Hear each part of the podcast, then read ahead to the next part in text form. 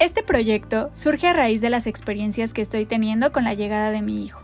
Nace por la necesidad de encontrar a otras mujeres que están atravesando por el caos en el pensamiento y en las emociones, con la finalidad de crear una comunidad en donde podamos reconocer que la maternidad no tiene por qué ser perfecta y color de rosa, donde podamos expresarnos libremente sin miedo a ser juzgadas, entendiendo que lo que estamos atravesando no reduce, limita o elimina el amor que tenemos por nuestros hijos.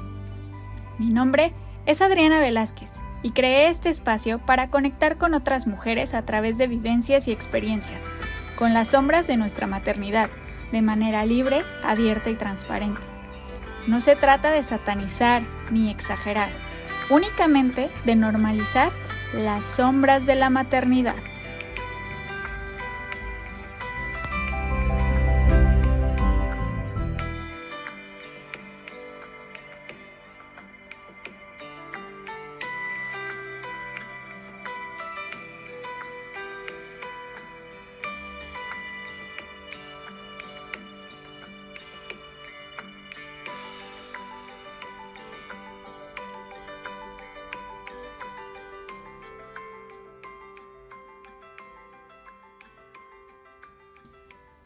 Hola, ¿cómo están? Yo estoy muy emocionada de comenzar este proyecto porque estoy segura de que vamos a lograr una bonita comunidad para expresarnos abiertamente de nuestra maternidad. Quiero comenzar este primer episodio contándoles acerca de mí y leyéndoles algo que publiqué hace unos días en Facebook, porque ese texto me impulsó a crear este contenido.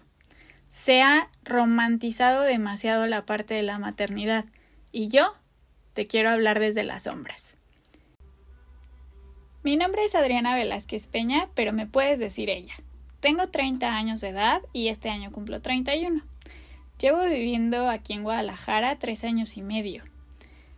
Tengo dos hermanos mayores, una hermana de 35 con un hijo de 6 años y mi hermano de 33. Ellos, al igual que mis papás, viven en la Ciudad de México. Vivo con Carlos Hernández, a quien me escucharás nombrar en repetidas ocasiones como él, quien es mi pareja desde hace dos años y medio y con quien me comprometí en mayo de este año. Él me apoya, me impulsa y sigue cada una de mis locuras, incluido el contenido de este podcast. En la preparatoria estudié la carrera técnica de diseño de interiores y posterior a eso estudié la carrera de arquitectura en la Universidad Autónoma Metropolitana UAM Xochimilco me fui un semestre de intercambio a la Universidad de Talca en Chile y desde que empecé a hacer mis prácticas profesionales como a los 16 años, empecé a desarrollarme en el ámbito de la construcción, en la industria de la construcción propiamente, algo que disfruto y me apasiona muchísimo. Actualmente me encuentro estudiando la carrera de psicología en la Universidad Latinoamericana y les confieso que estoy fascinada con todos los contenidos que he estado revisando. Saber que voy a poder ayudar a más gente a través del conocimiento, de poderlos escuchar y tener unas bases sólidas para poder apoyarlos, me hace sentir muy bien. Por ahí dicen que todos los psicólogos tienen algo de locos y yo no voy a ser la excepción. También parte de estudiarlo es para entender un poco los procesos mentales y psicológicos por los que estoy atravesando. Me convertí en mamá de mi pequeño Iker Luciano el 19 de diciembre del 2020. Pero desde que me enteré que estaba embarazada en mayo del 2020, fue que se comenzaron a formar las sombras de mi maternidad. Aunado a la situación por la que atravesamos con el tema del COVID, considero que esto pudo haber intensificado más esas sombras. Seguramente me irán conociendo más con el contenido de este podcast y las publicaciones que estaré haciendo en redes sociales, porque soy muy transparente y muy honesta. De hecho, a veces más de lo que debería. Pero ya sin más preámbulo, quiero leerles mi publicación de Facebook de la que les hablé al inicio. Dice lo siguiente. Llevo mucho tiempo queriendo escribir esto, hablarles sobre la maternidad, pero mi maternidad. Como buena mamá primeriza, he buscado información, He leído y escuchado de todo, y aunque algunas cosas se parecen o aplican a lo que estoy viviendo, hoy por fin entendí que mi maternidad es única por ser mía. Este pequeño ser de vida y luz que se gestó en mi cuerpo por nueve meses, y que aún me parece sorprendente la forma en que eso sucede, la manera en la que incluso antes de que tuviera forma humana, yo ya comenzaba a sentirlo y a empezar a vivir y experimentar una serie de cambios en mi cuerpo, en mi alma, en mis pensamientos, en mi vida. La verdad es que Iker fue deseado con toda mi alma, y la de su papi también. Y antes decía que fue planeado, pero ahora creo que esa palabra es demasiado grande, y que un hijo de ninguna manera se puede planear porque yo que era de planearlo todo, de hacer listas, de llevar agendas. Bueno, cuando llegó él, y lo he publicado varias veces, no solo me movió el piso, me movió el mundo y mi forma de planificar y vivir se transformó. Pues con la llegada de Iker Luciano se me movió el universo entero, y desde entonces no existen las listas y los planes. Porque lo intenté, pero todo quedó en eso. Intentos y muy frustrados. Sí, para quien me conoce sabe que soy un tanto perfeccionista, con muy poca paciencia y poca tolerancia a la frustración. Pues imagínense lo mal que me he puesto algunos días cuando mi mente planea y no sucede nada de lo que planea. Todo pasa, y yo siento que tengo que hacerlo todo.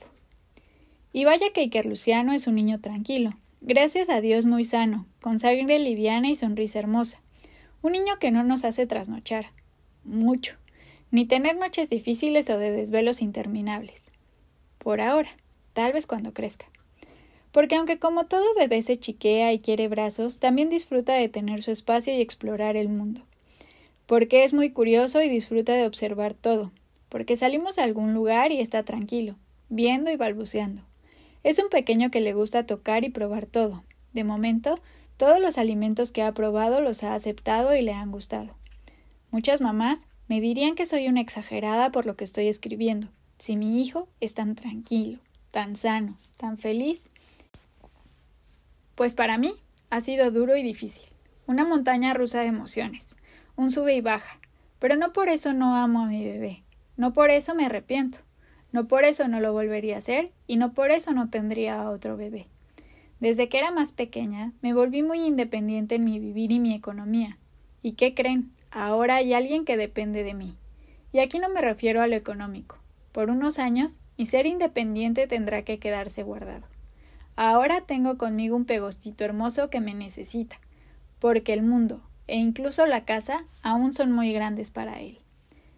Yo siempre dije que cuando tuviera un bebé quería tener el tiempo para dedicarle, y aunque mi pequeño va a una estancia, porque me parece que es bueno para su desarrollo, Hace poco renuncié a mi trabajo formal para poder tener más tiempo y emprender. Ja, ¿qué estaba pensando? Y aquí vuelvo a que tenía independencia económica que hoy no tengo. Tengo un casi marido que me apoya e impulsa cada día. Sé que hará todo por nosotros y que nunca nos faltará nada. Pero esto ha significado una lucha constante contra mi ego y lo del emprendimiento contra mi poca tolerancia a la frustración. LME, lactancia materna exclusiva. Es tan hermosa la conexión que haces con tu bebé, tan lindo saber que ya le diste vida y ahora puedes alimentarlo. Pero es muy demandante. Puede durar 15 minutos o puede ser más de una hora. Y no es porque coma todo ese tiempo, es porque quiere estar pegadito a mamá. Y para serle sincera, a veces soy yo la que necesito ese apapacho y tenerlo pegadito a mí. Y además, recolectando leche para enviar a la estancia. Doce onzas, cuando a veces solo consigo extraer una. Algunos días cuando mi niño se queda en casa, despertamos y preparo desayuno y lunch para él, desayuna bebé y, después yo. Intento hacer algunas cosas de casa y cuando menos me imagino ya es hora de que bebé vuelva a comer.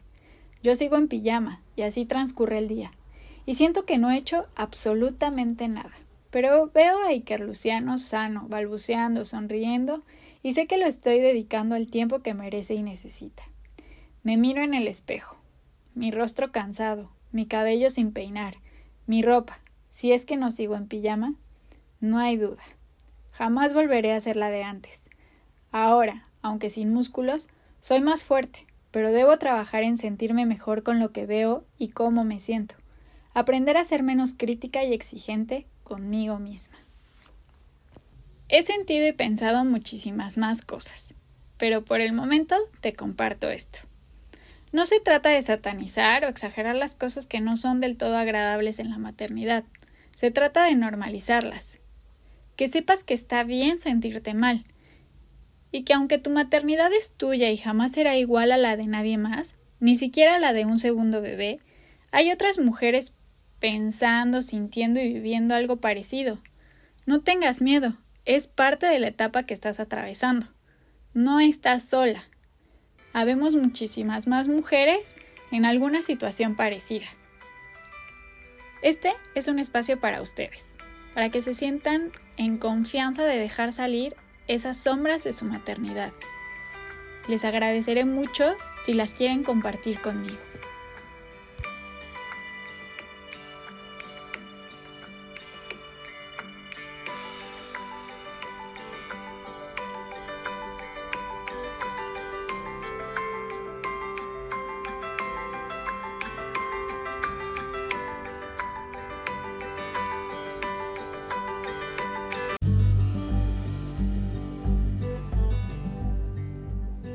Ayúdame a hacer crecer esta comunidad de mujeres que viven también sombras en su maternidad. Sígueme en redes sociales y comparte el contenido. Nos vemos el próximo jueves. Bye bye.